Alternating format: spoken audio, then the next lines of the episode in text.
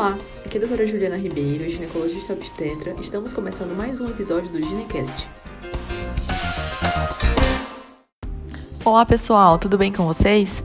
No episódio de hoje a gente vai continuar falando sobre os corrimentos vaginais e hoje a gente vai falar sobre vaginose bacteriana.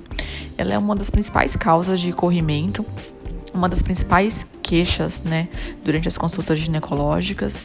E o principal, a principal característica desse tipo de corrimento, né, além de ser um corrimento mais fluido, volumoso, é o mau cheiro associado a ele, né?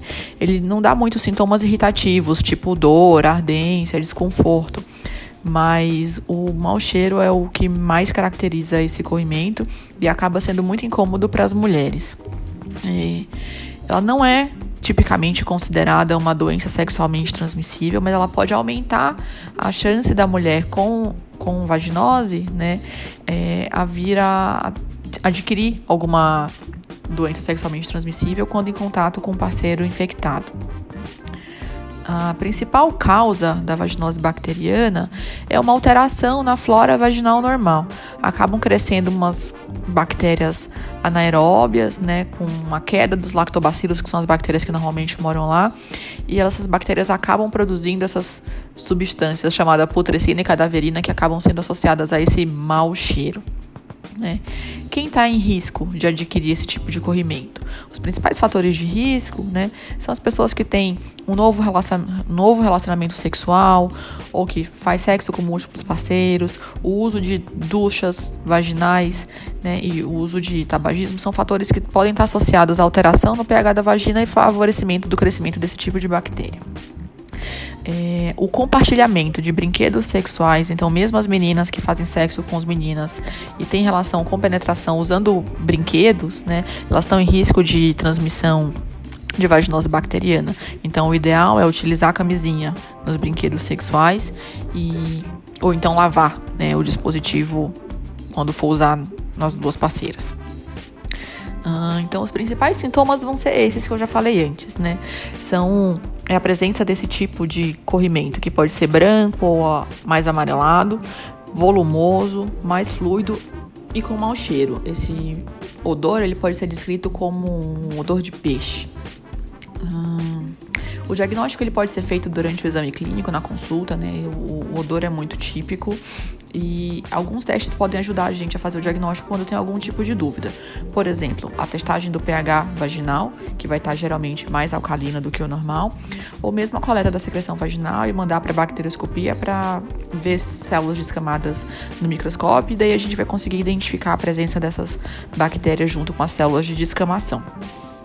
As principais complicações associadas com a vaginose bacteriana, a maior de todas é o, o desconforto social, né? A paciente sente o cheiro e ela acha que todo mundo está sentindo esse cheiro também, podendo levar a recolhimento, né? Uma sensação de vergonha, enfim. E outras complicações é, podem ser né? Quando você está grávida e tem esse tipo de corrimento, aumenta a chance de um parto prematuro. Quando você está com uma vaginose bacteriana e faz algum tipo de cirurgia, pode aumentar o risco de infecção cirúrgica. E para as mulheres que não estão grávidas e não estão fazendo cirurgia, acho que o principal risco associado é o risco de aumentar a chance dessa mulher vir a adquirir uma doença sexualmente transmissível mais grave.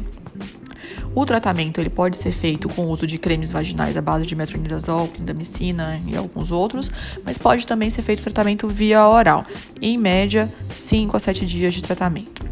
O tratamento dose única com outros tipos de medicamento também é possível, é, mas pode estar um pouco associado a uma chance maior de recorrência. Não tem necessidade de fazer o tratamento do parceiro uh, mais ou menos 30 a 40% das pacientes pode apresentar mais de um episódio ao longo da vida, né? A chance de recorrência em um ano é em torno de 30%. E caso a pessoa comece a ter episódios de repetição, a partir de dois ou três episódios num período de um ano, a gente considera que a pessoa está tendo vaginose bacteriana de repetição e deve ter que fazer um tratamento um pouquinho mais prolongado com relação a como se proteger, né, como não, não vir a ter esse tipo de corrimento, acho que o principal é evitar situações que podem alterar o pH da, pH da vagina. Então, a gente volta lá para aquelas orientações do episódio anterior, né? Não usar duchas vaginais, a vagina não tem necessidade de ser limpa internamente. Evitar o uso de desodorantes vaginais, tipo, não faz o menor sentido esse tipo de substância, né? Relacionamentos monogâmicos, uso de camisinha.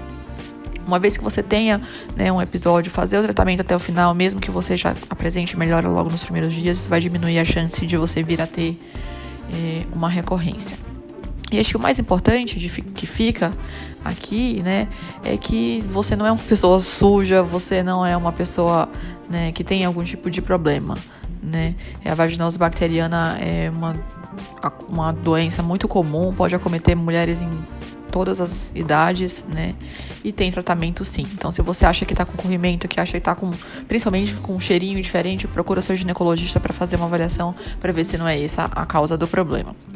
É, acho que por hoje é só. Se vocês ficaram com uma, alguma dúvida, entra lá no site, me manda uma mensagem www.doutoradrajulianaterribeiro.com.br e a gente vai conversando. Até a próxima, pessoal.